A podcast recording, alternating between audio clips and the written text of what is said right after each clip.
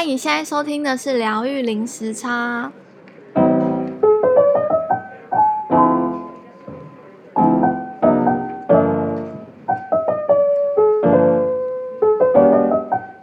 我是 Juno，我是 Lin。嗯，今天我们要继上次的话题，电影影响我们比较深的电影，然后今天是 Lin 要介绍影响对他比较深的电影，我们要请令来介绍。嗯，呃，我今天想要分享的是比较是影响我灵性呃修行的电影。第一个我想要分享的是《Awake》，嗯，它中文翻译叫《觉醒》，然后它其实是在讲那个 Yogananda 的纪录片。那之前在前面几集有稍微提到过这一部片。我我之所以会想要看这一部纪录片，主要是受到一本书叫做《一个瑜伽行者的自传》，它作者就是呃这位瑜伽士有个男的。然后因为看了这本书之后，觉得里面有好多故事很神奇，但是我觉得最激励我的是他对于神还有追求灵性的毅力，跟他对神的爱。那、我先稍微介绍一下这个瑜伽室有个男的他其他是印度人，然后他从小就一直对灵性很有兴趣，然后他他在书里面有稍微介绍说，他从小就是常会眼睛闭起来就会看到一些未来的画面，一些 vision，然后他就觉得说那个是上天在指引他，比如说他也他常常会看到是一些咕噜的的脸。然后他就知道说，这是他未来要去找的咕噜的老师这样子。那咕噜这个词在应该现在在台湾也是很常听到这个这个词咕噜。那它其实是梵文，它意思是带领你从黑暗走向光明的人。嗯，然后就是因为看了这本书，就深深受到他的一个激励。每一样东西，我觉得它都是有有一种能量在。那。这本书我觉得它能量就是它是很有温度，然后很有温暖的，它是有能量，而且是有有一种爱的感觉的。那就是因为看了这本书，然后有一天在看电视的时候，就忽然间看到《Awake》这这个纪录片。嗯嗯，这这个纪录片它主要算是在解释说，为什么尤格南达会写下一个瑜伽行者的自传这本书。嗯，对。然后我觉得。就是如果说你跟我一样对尤格南达有兴趣，对瑜伽有兴趣，对灵性的科学有兴趣，之后你看了他的书，研究他的课程，然后再来看这这部电影，你就会特别有感觉。所以这部片想要推荐给对瑜伽、灵性、昆达里尼，或是对尤格南达这个人有兴趣的听众。嗯，他是在差不多什么年代的？OK，嗯、呃。Yogananda 他是他出生在一八九三年，然后他是一九二零年的时候去被他的咕噜指派到美国出任务，嗯、呃，然后他在美国待了三十年，然后之后也是因为他咕噜的关系就被叫回印度。哇，他距离现在也一百多年呢，对，一阵子了。哇。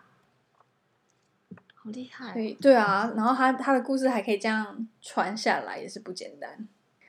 那我第二部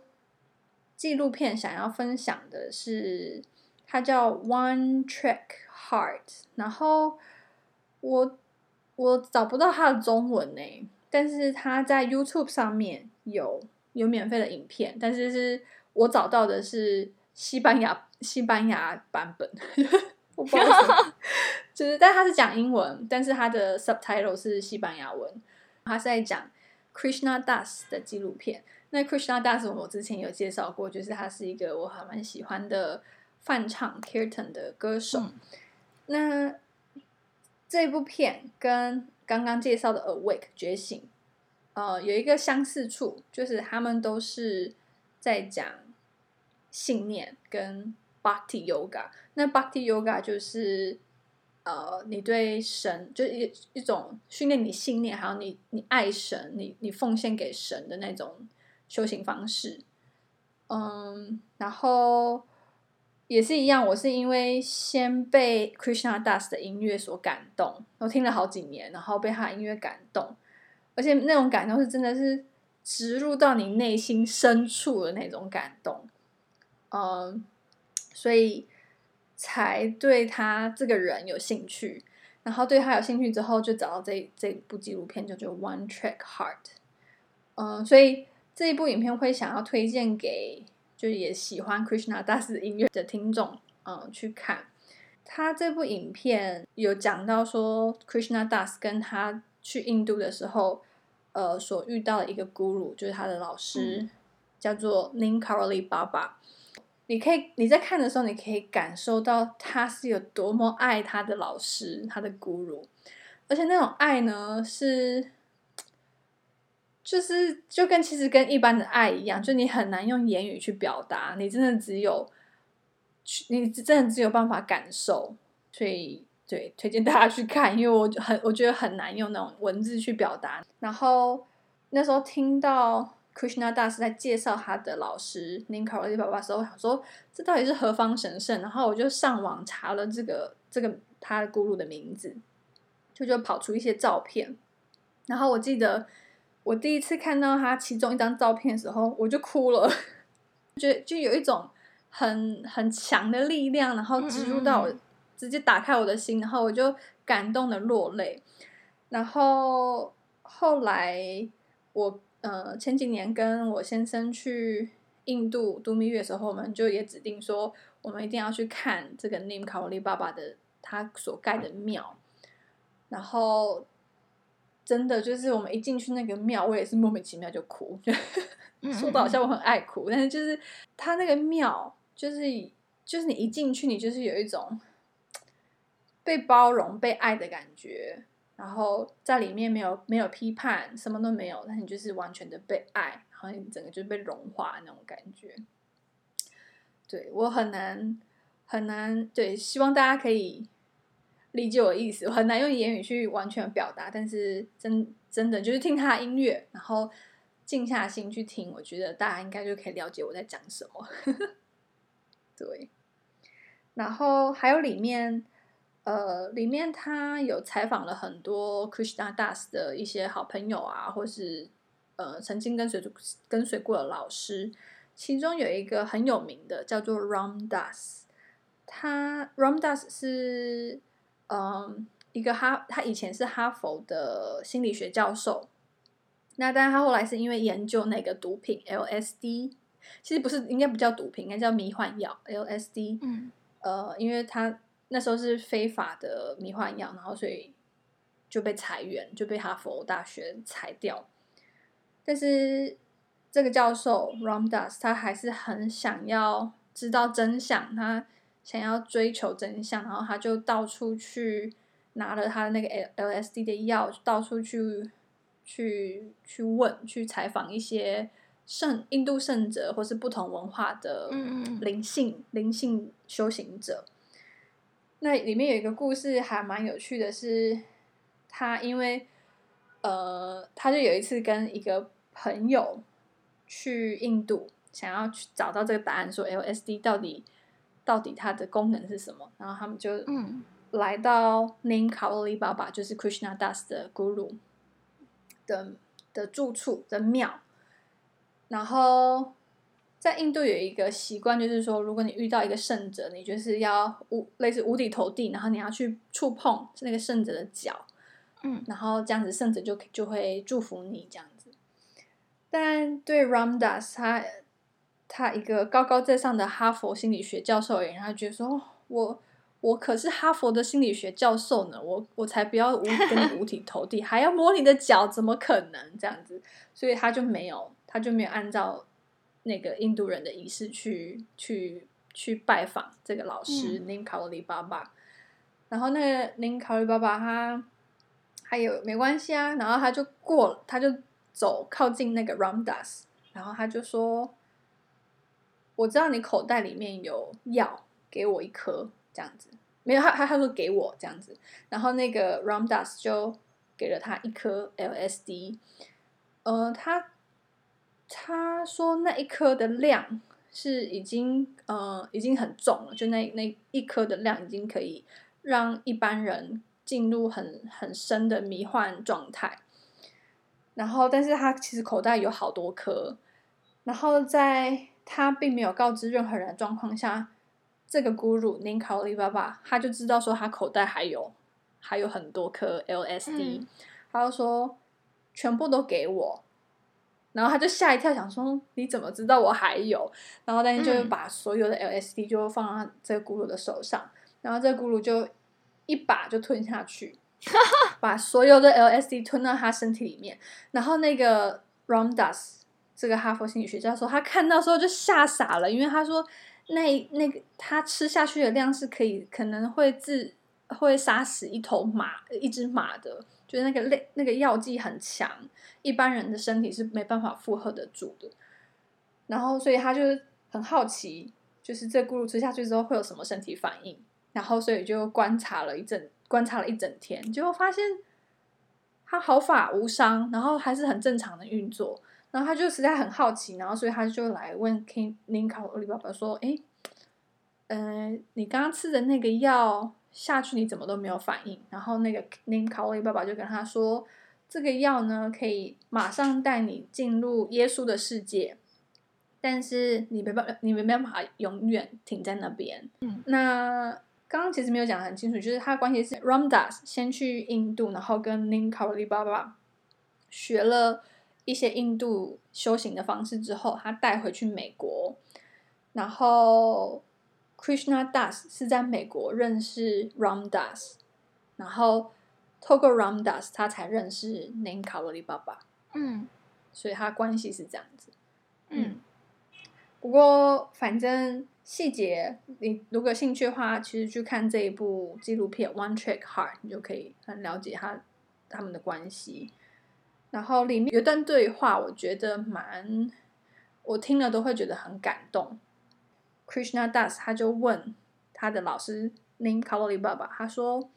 我要怎么让我的昆达里尼能量提升？”然后他的老师就说：“你要服务大众。”然后他又问说。那我要怎么开悟？我怎么做才可以开悟？Neem Karoli Baba 就说：“你要喂食大家，然后就是他主要他的主张就是你要爱大家，然后你要无私的奉献，你就有办法得到开悟的境界。嗯、然后我觉得就是因为有这份爱吧，所以每次在看到他的照片或是听到他的故事。”都会觉得很感动，有被爱的感觉。嗯，这边我还想要分享一个我自己的经历，就是我那时候去印度的时候啊，因为我们那时候要进去深山里面，要进去喜马拉雅山，然后印度的山路真的很可怕，就是它除了很就是九弯十十八拐，就是很崎岖之外呢，它的路是不是平的？它是那种石头路。所以你是左右摇动之后又上下会震动，就是你一定就是你不可能不晕车。然后每一天我们都是，呃，点跟点距离都很长，所以每天都要坐大概六七八九个小时的车程。然后我记得就是常常在车上就会很不舒服啊，晕车啊这样子。然后我有一天就想说，啊，要不然就听音乐好了，就是来。来分散一下自己的注意力，然后我就听了 Krishna Das 的 Hanuman Chalisa，然后原本我快要晕车的那种身体状态，就是因就听了这个这他的音乐之后，陷入他的那个充满爱的氛围之后，我就突然间没有那种完身体的不适感，然后就是很神奇，因为就感觉好像感觉好像有一种爱，然后把你身体的不适或是心里面的不适。抽掉的那种感觉，就真的有一种被疗愈的感觉，嗯，我觉得很神奇。然后是有一次我们去在印度爬山的时候，我们的导游他就说他曾经跟一个开悟的人圣者聊天，然后他就很好奇那个圣者说，就是他为什么那些圣者怎么可以。长期打坐，然后身体都不会不舒服嘛？就是如果像我们之前有去那个 Vipassana 就知道，我们其实坐久有时候身体会开始麻，然后会坐不住，会痛不舒服。就是嗯、对，然后他就问那个圣者说：“你怎么可以坐那么久？你身体不会不舒服？而且他们就是都年纪很大很老了这样。”然后那个圣者就说：“其实他们身体是有疼痛的，但是他说他们在进入那个三摩地或是在很认真的打坐的时候，其实他们他们的心理境界已经。”有点像是开到另外一个频道去了，所以他们是，嗯、他们其实是很专注在跟爱的连接，所以即便身体多不舒服，他们感受到只有爱，这样子就觉得、嗯、哇，好神奇。嗯，那你去看那个，你去看过那个 Krishna Das 的现场表演吗？那你现场听有什么感觉吗？哦、也是一样的哭。对，就是我那时候去听他来墨尔本，然后他那一天是唱《Hanuman Chalisa》，就是我最爱的那一首歌。然后也是他一唱，他通常唱歌前他会先集体嗡，然后他也是就一嗡，我就就是热泪盈眶，然后就很感动。对，但真的真的需要你自己亲身去体验，你才有办法。体会到那种感动的感觉，我觉得，嗯嗯嗯嗯嗯，对。那这两部刚刚说的这两部，它是比较偏向说 Bhakti Yoga 的修行方式，就是奉奉献跟爱，奉爱瑜伽。对，奉爱瑜伽。然后，呃，它是比较，我觉得它应该是比较着重在心轮吧，就是打开你的心轮，嗯、感受到那个爱。然后我接下来想要分享两部呃纪录片，它是完全是相反，他是在讲邪教。有一个叫做《Wild Wild Country》呃异狂国度，它是 Netflix 二零一八年出的影集，总共有六集。那他是在讲那个很有名的奥奥修奥修，他那时候他在影片里面他还不叫奥修，他大家都叫他巴巴管。那保管其实，在印度话里面是神的意思。那他就在讲说，他在美国成立的一个宗教组织，嗯、呃，是在一九八一年的时候，他在美国的奥勒冈州建立了一个给人自由爱的一种乌托邦式的城市，而且那个城市是很完整的哦，有有自己的飞机跑道，有自己的机场，然后是那种很大型，就是是真的很完整的城市。然后详细我就不多说，我觉得大家可以自己去看，我觉得还会还看了会蛮震震撼的。就里面还有记录一些说他们的信徒在里面都做一些什么活动啊。之后他会被被定位为邪教，是因为呃他后来和当地的居民有一些冲突，因为当地的居民其实是比较保守的，然后突然间来了一个你知道印印度印度的圣者来创了一个组织，他们会觉得。会有冲突，就不习惯，而且因为他们有规定说，里面的、嗯、里面的跟随者都要穿红色的衣服，然后对于当地人就会觉得说，这到底是什么东西？然后所以他们就有一些抗争，然后后来还导致很严重哦，变成有一些生化战争、生化攻击，然后甚至还有企图谋杀的这些事件出现，然后细节大家可以自己去看，但是反而最后呢？最后，呃，美国政府就有有介入，然后所以最后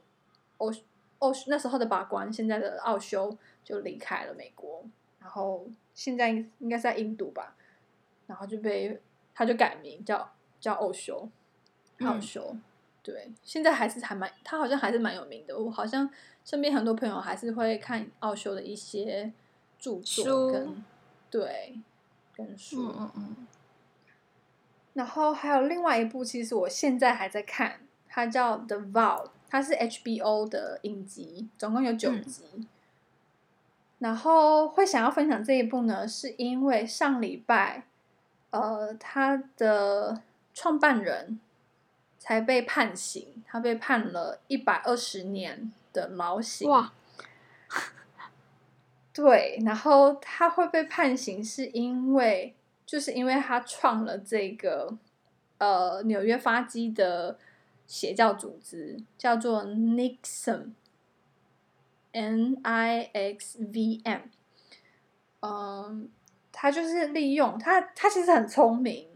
他利用人们想要改变世界的这个善念去吸引人，所以他吸引的里面的很多人是呃很很抱被对对世界充满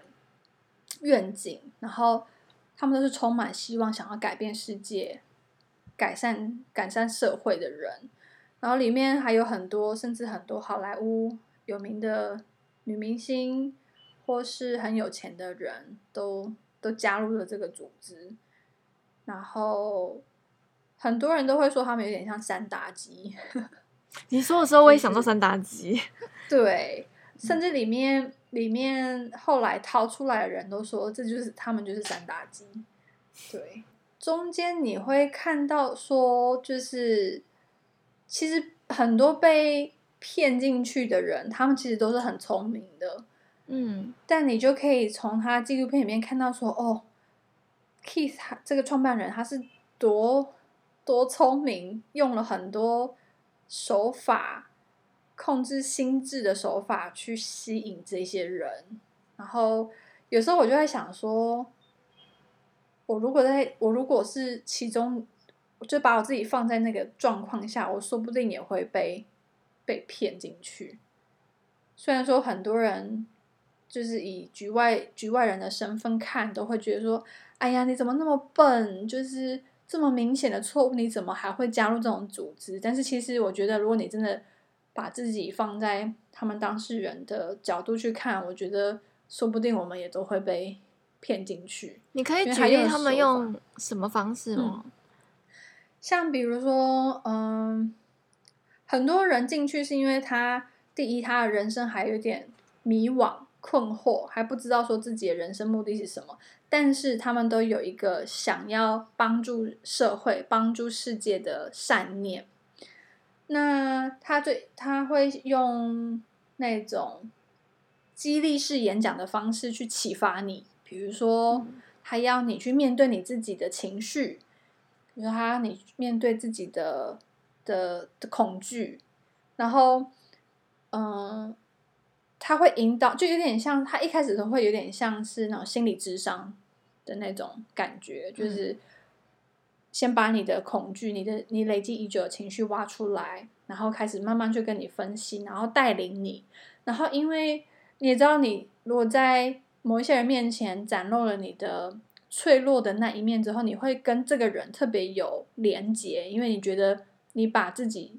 最裸露那一面给对方看到了，嗯，所以他就用这个方法，就是用人性最脆弱那一面去控制这些人，嗯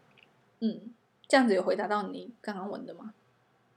嗯，那他他们要怎么控制他？叫他们做什么事情吗？呃，比如说，它里面就是这个组织里面又成立了一个小组织，然后那个小组织是只有有点像是姐妹会，就是是你不能告诉其他人。然后他控制的方式就是说，哎，我们现在要去做一个很神圣的任务哦，就是先给你一些诱因。然后他说，这个任务是你可以改变改变女性地位，可以。可以让女性在这世界上的地位更好，更更被尊重。嗯、先先跟对方讲诱因，然后你就想要加入嘛。然后他就说：“但是如果你要加入的话，你必须要给我，你必须要交换条件，你必须要给我一些你的秘密，比如说可能你的家庭问题，或是你有什么任何的秘密。”这就很奇怪啊，就很奇怪，对不对？但是有一些人，他就是。第一，他已经很相信这个组织了，他就很相信这些人，所以他就觉得说啊，就跟你交换一下没有关系。所以那些人就那些受害者就是就交换，而且甚至还有交换到裸照啊，或是呃，就是很多很很私密的东西。太奇怪了。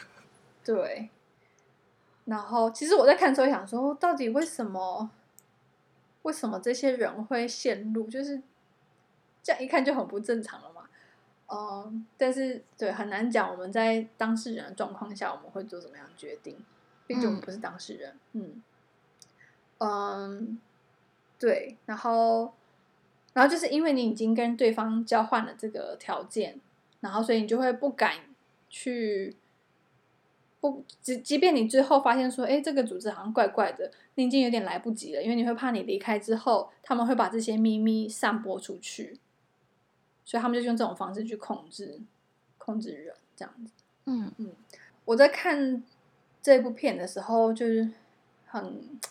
算是很感慨嘛，但是也让我想到说，在瑜伽、瑜伽吠陀思想里面。他们有一个东西叫做 yoga，嗯，yoga 它英文翻译叫做 Age，所以应该是中文应该叫世代的意思。那它其实把人类文明分成四个四个 yoga 四个世代，就其实有点像一年我们会分四季嘛。那它就是把整个人类文明分成四个阶段。那第一个阶段 Satya Satya Yuga。呃，中文翻译叫圆满期。那个世代的的人呢，他据说有十万年的寿命，然后他是算是最完美，然后没有任何罪孽的一个世代。就是那个世代，据说是你完全就完全没有犯罪，然后每一个人都是很和善，然后很有诚信的，然后。呃，那在那个时代的气候是很很适合人居住，然后那是那世代的人不需要耕种，不需要采矿，他们自然就有这些资源存在。然后在那个时代是没有灾难、没有恐惧、没有疾病，就是一个很完美的时代。大家大家就是专心打坐冥想，然后呃追求开悟就好了。那这个世代据说有一百七十二万。哎，一百七十二万有八千年的这么的长度，嗯，那接着慢慢就开始那个美好的能量就开始慢慢的往下坠，来到第二个世代，Treta Yuga，那它它的中文叫做三分时，所以在这个世代的人，他的德善减少了，然后开始有了战争，然后帝王开始想要统御。想要自己的国土，然后就开始出现了劳动啊、耕种啊、采矿的活动。然后这这个世代的人寿命大概是，据说是一万年左右。那接下来就到了第三个世代，嗯、叫做二分时，就是顾名思义叫二分时，是因为它的德性只有只剩下百只剩下百分之五十，一半。嗯。那这个这个时从这个时代开始，人们就开始很难满足啊，然后开始会互相斗争。然后据说这时代的人的寿命有一千年，平均寿命有一千年。那最后一个世代，就也就是我们现在在的世代是 Kali Yuga，嗯、有人翻叫做争斗时。那在这个世代呢？在《吠陀经》里面描述，就是说这个时代是是这个是一个无知又黑暗的时代，然后人们会成为自己梦想的奴隶，然后人类啊、社会啊开始充满了谎言，呃，跟跟不正确的讯息，然后大量的经典和知识开始消失。然后人们开始吃不干净、不该吃的食物，然后我们的水跟空气和食物都受到严重的污染。然后你必须要付出大量的劳力、心力，你才有办法得到财富，而且还不一定得得到财富。然后财富大量的减少。嗯、然后，嗯，他们说这个世代的人平均寿寿命大概是一百年左右。然后还有，还有说，嗯，在这个时代呢，地狱最下层的恶魔会成为庙里面最高的领袖。然后我就觉得，哇，完全就是，呃，The Vow 或是很多现在很多邪教的状况啊，就是现在很多很多自自称为是修行多高的智者。然后开始自己创教、创庙，然后开始招领一些信众。看了之后会觉得有点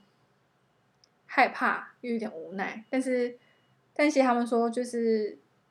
人生或者整个整个宇宙，其实就是一直不断的循环。当我们现在到嗯卡里 Yuga 之后，它最终最终我们会毁灭，然后又进入到下一个圆满期，然后来到下一个，就下一个世代又开始。循环这样子，嗯，他有说一个世代一个世代时间是多久吗？或者是一个世代如何转成下一个世代？呃，有说，就第一个世代是一百七十二万八千年，然后随着随着对很很长，然后但是会就越来越少，然后。现在我们所在的世代，Kali Yuga 是他说有四十三万两千年这个长，然后每个世代里面又会分成，嗯，就每一个世代又会分成类似春夏秋冬。听说我们现在是在 Kali Yuga，就是最后一个世代的，现在好像是春天吧，所以还很久，还没，还要对，还很还要经过夏秋冬才会到圆满期，对，对。然后，其实我们算是很幸运的。我们现在这个时间，是因为听说就是在 Kali Yuga 里面，我们是春天，然后等于说是在 Kali Yuga，就是虽然是黑暗的时代，但是我们是在前面的黄金时期。所以，所以我们会看到说，最近这几年有很多灵性提升的一些一些书啊，或是课程啊等等的开始出现。但是大家也要小心，嗯、就不一定全部都是很纯的。对，所以就是总共四部影片跟大家分享，然后最后以这个四个瑜伽的世代作为一个结论，然后希望大家可以回到自己的心，然后去感受一下你的练习是不是真的是适合你的。对，那我们会把这四部片就是写在我们那个。那个 description 里面，然后大家有兴趣可以找来看。嗯，对。如果你们听众有什么觉得也很不错的灵性相关的纪录片或电影，也可以跟我们一起分享。然后，如果喜欢我们的节目的话，嗯、呃，可以到我们的 Instagram 或是 Facebook 搜寻“疗愈零时差”，记得是聊天的聊。今天我们就先到这边，那我们下次见。拜拜。